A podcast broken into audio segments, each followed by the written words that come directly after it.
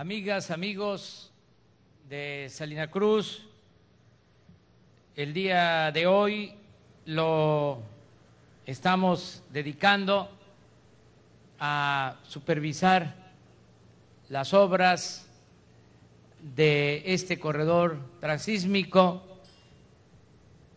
que es un proyecto estratégico del nuevo gobierno de la República. Para quienes no conocen bien en qué consiste este proyecto, no está de más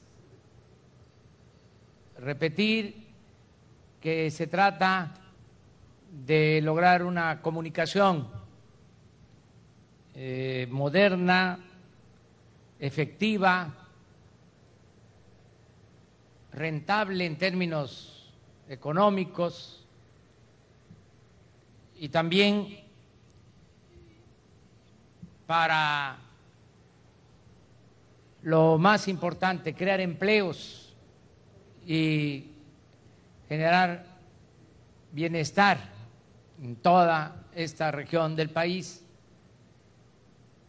es eh, comunicar a los dos eh, océanos en esta franja angosta, estrecha de nuestro territorio, aquí en el Istmo. Es unir al Pacífico con el Atlántico, unir a los países de Asia, sobre todo con la costa este de Estados Unidos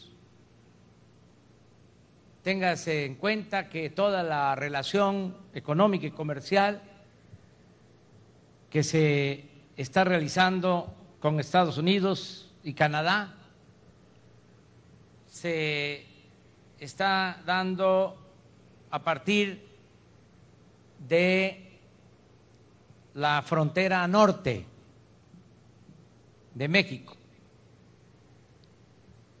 Y no tenemos buena comunicación y no se ha ampliado la relación económica y comercial en toda la región del este de Estados Unidos.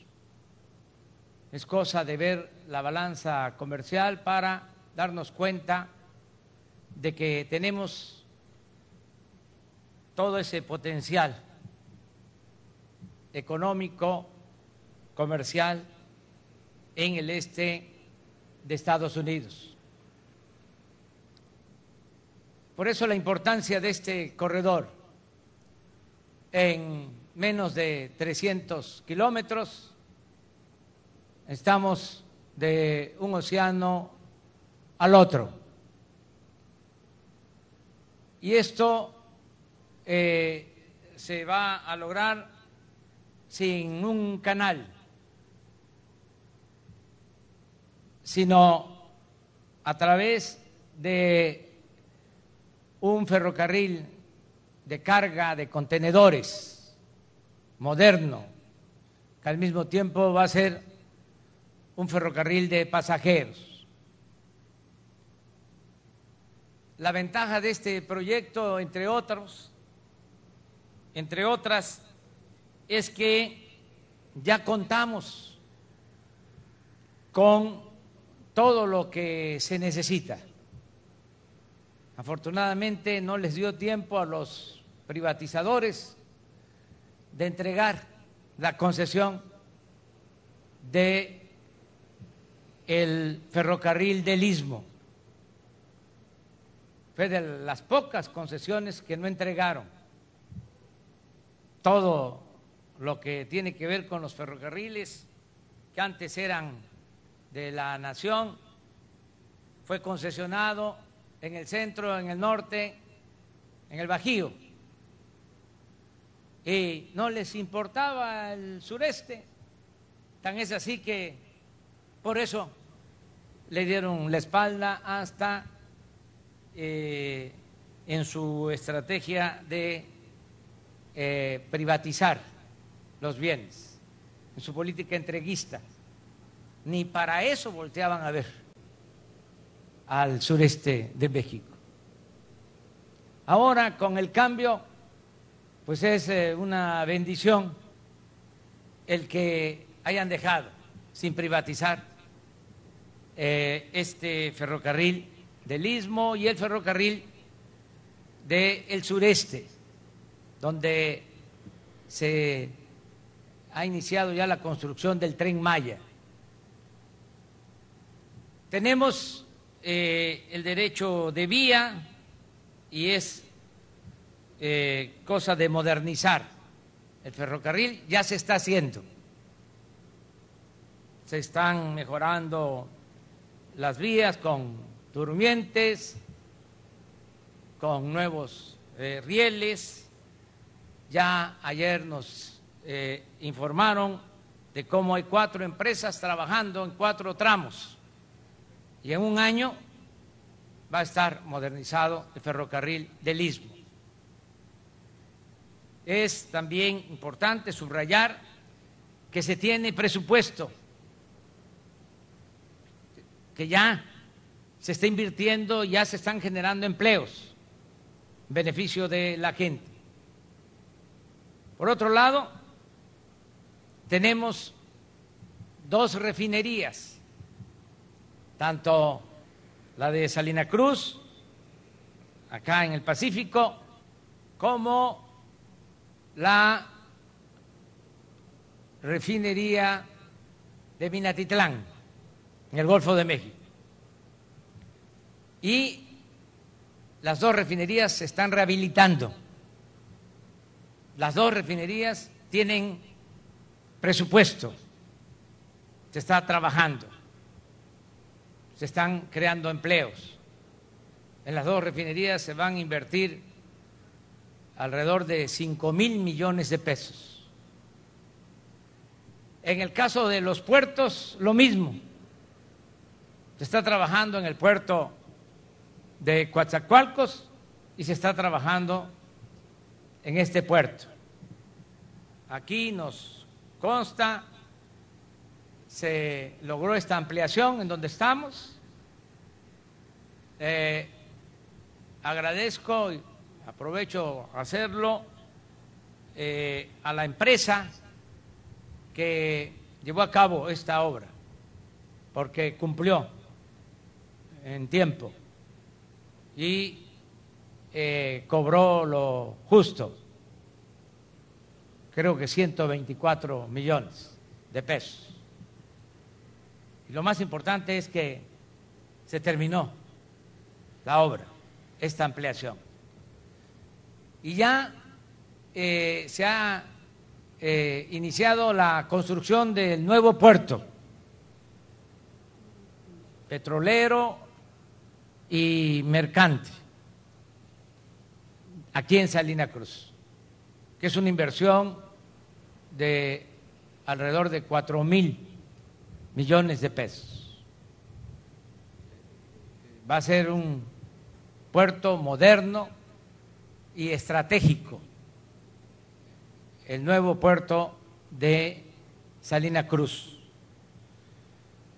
Quiero aprovechar para pedirle tanto a las empresas que van a trabajar en ese nuevo puerto como a los servidores públicos, recordarles que tenemos que avanzar, porque se tiene que tener este nuevo puerto a más tardar en tres años. Nosotros no podemos cometer el error garrafal de dejar obras inconclusas en proceso. Y no debe de haber pretextos de ningún tipo, ni el mal tiempo, ni protestas que paren las obras, deben de eh, atrasar la terminación de estas obras. Ahí está el ejemplo de la construcción del nuevo aeropuerto en la Ciudad de México. Es un ejemplo doble. Por un lado, con ese nuevo aeropuerto nos vamos a ahorrar 225 mil millones de pesos, porque el proyecto de Texcoco significaba una inversión de 300 mil millones y el nuevo aeropuerto va a costar 75 mil millones. Es decir, nos vamos a ahorrar, repito, 225 mil millones. Lo segundo, para no meternos en otros asuntos, es que ese aeropuerto, si nos iba bien, se iba a inaugurar en el 2025. El aeropuerto de Santa Lucía, el aeropuerto Felipe Ángeles, lo vamos a inaugurar el 21 de marzo del 2022. De modo que no hay ninguna excusa que valga. Tenemos que terminar a tiempo. Y esto aplica para los que están construyendo eh, las vías férreas como para los que eh, están trabajando ya en el puerto de Salina Cruz, en la rehabilitación de las refinerías, en fin, en todas las obras públicas. Ayer en la mañana me preguntaba un periodista en Oaxaca que si con la crisis producida o precipitada por la pandemia, eh, íbamos a tener presupuesto para estas obras. Y le dije que estaban garantizados los recursos para estas obras, que no es un asunto de presupuesto, hay los recursos, es cuestión de aplicarnos, de trabajar, aún con la pandemia, cuidando nada más los protocolos de salud, pero seguir trabajando para reactivar nuestra economía y sobre todo para crear empleos, que la gente tenga ingresos y tenga bienestar. Quiero también eh, hacer referencia a que en este corredor se van a instalar 10 parques industriales. Y necesitamos este año tener ya los terrenos de los 10 parques industriales, los polígonos de 500, mil hectáreas para cada parque industrial porque teniendo los terrenos, de inmediato vamos a dar a conocer un decreto con el propósito de que se reduzca el pago de impuestos en este corredor transísmico. De manera particular, en donde estén los parques industriales. Vamos a bajar el IVA vamos a bajar el impuesto sobre la renta y van a haber otros apoyos para que se instalen empresas y se generen empleos. Esto es un asunto pendiente. Yo voy a regresar al istmo y me gustaría ya eh, en esa visita próxima eh, poder eh, estar en los 10 terrenos. Ojalá y lo logremos antes de que finalice este año. Ahí les dejo esa tarea. En particular, me gustaría que si son terrenos públicos se resuelva con las dependencias, si son terrenos de Pemex, si son terrenos de comunicaciones y transportes, todo lo que son eh, bienes públicos, ya que se regularice para que se pueda disponer de esos predios y sean parques industriales. Y si se trata de ejidos, de tierras comunales, que se hable con la gente y que no solo se les compre, sino que se les ayude para que sean socios, que formen parte del proyecto.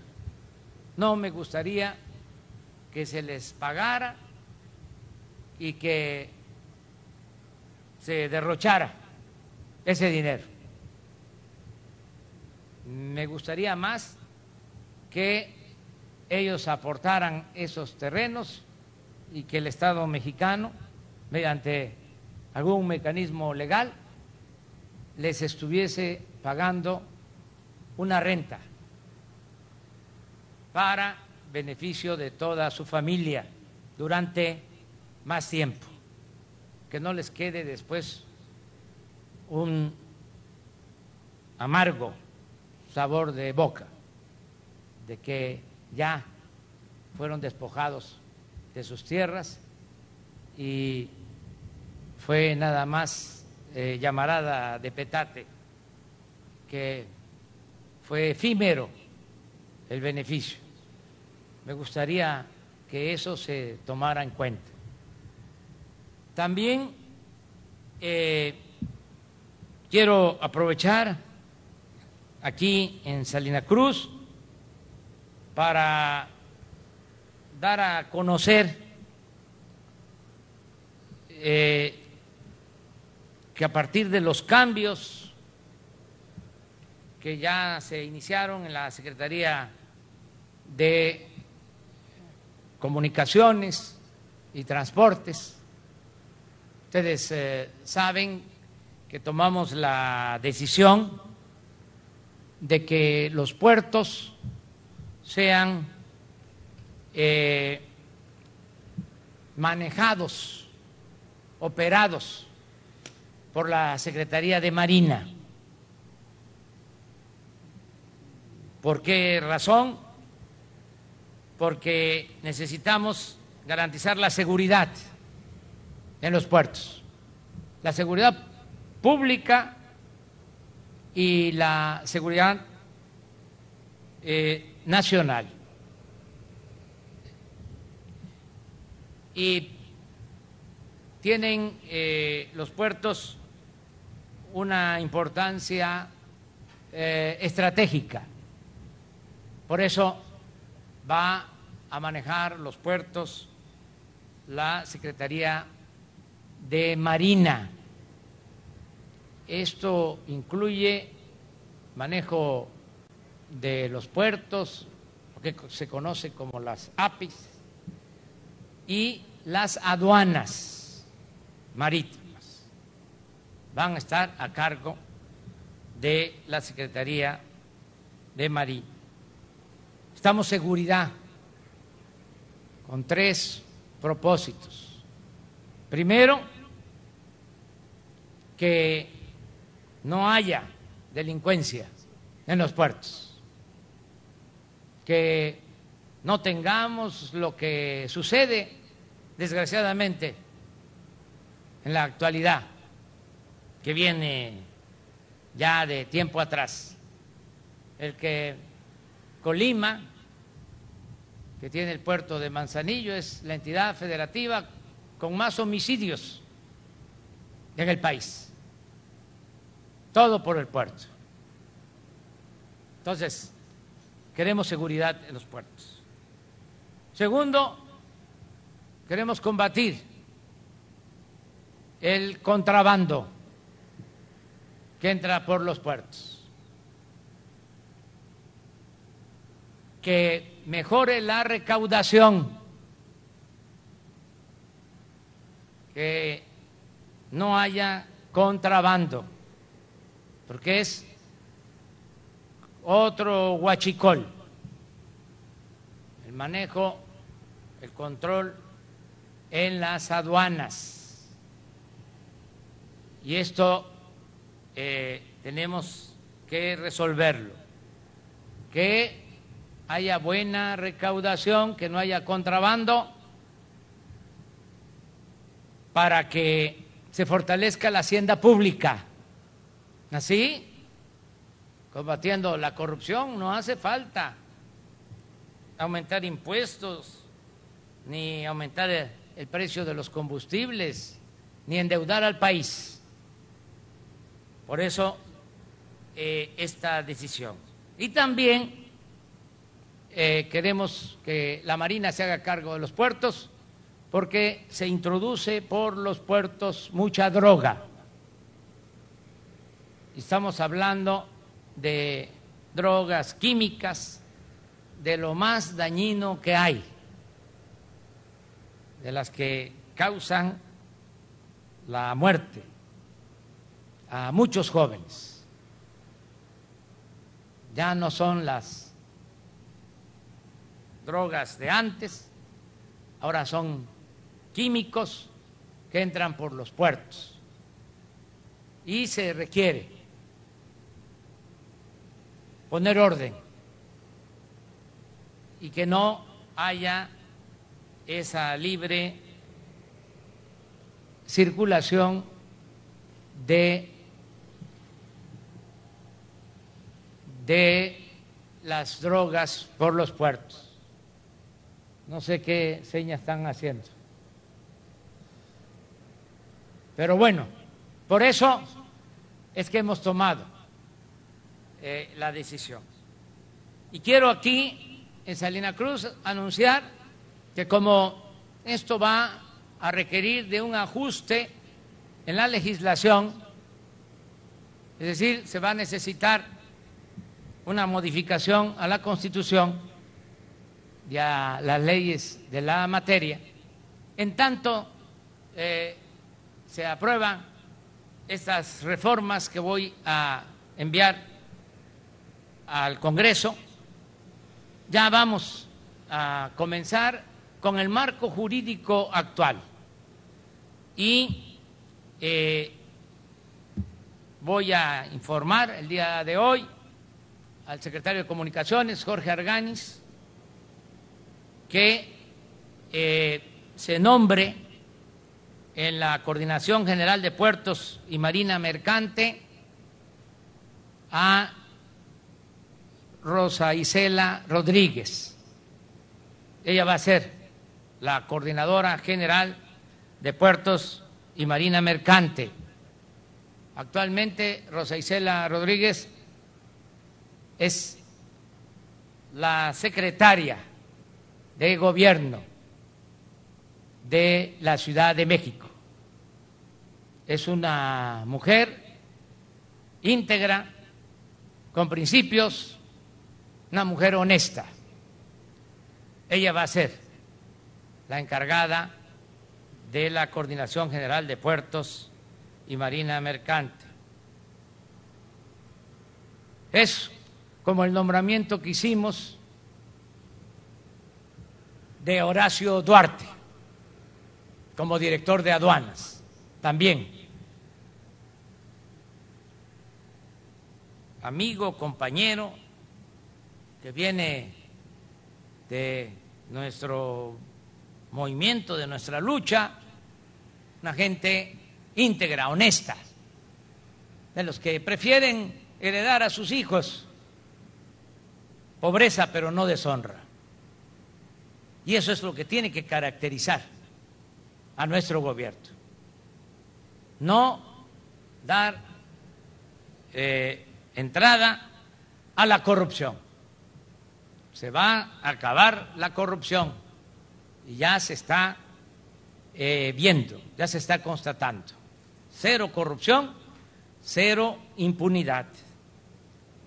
Y una vez que esté Rosa Isela en la Coordinación General de Puertos, eh, ya eh, el almirante José Rafael Ojeda Durán, secretario de Marina,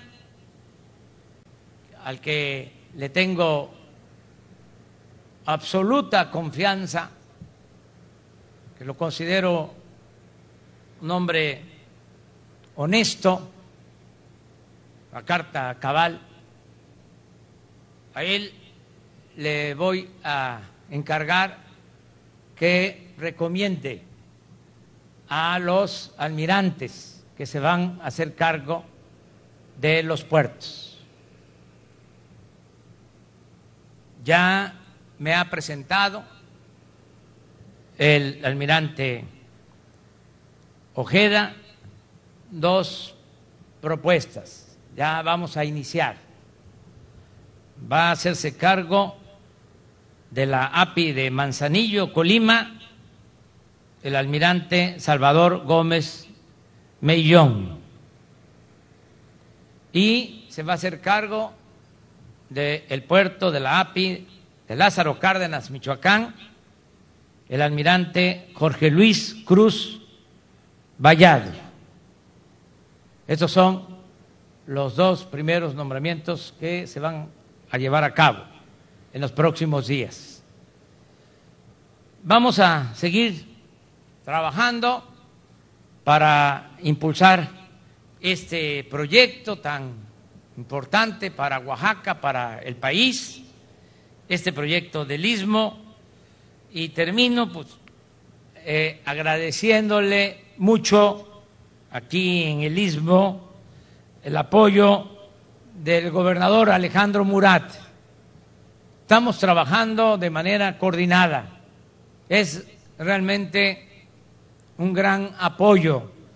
Yo creo que quienes se benefician de este trabajo coordinado, armónico, fraterno, pues son los ciudadanos de Oaxaca, de este gran estado de Oaxaca, que tiene eh, un pueblo bueno, noble, siempre lo he dicho, no ahora que soy presidente, siempre he sostenido, porque conozco todos los municipios de Oaxaca, los 570 municipios, conozco desde abajo sus culturas. No tengo por eso la menor duda de que el pueblo de Oaxaca es de los pueblos con más cultura en el mundo. Por eso me da mucho gusto siempre estar aquí en Oaxaca y eh, mi deseo es que cuando termine nuestro gobierno eh, ayudemos, se contribuya al desarrollo de este gran Estado que lo merece por su pueblo, por su cultura, por su historia. Muchas gracias de todo corazón.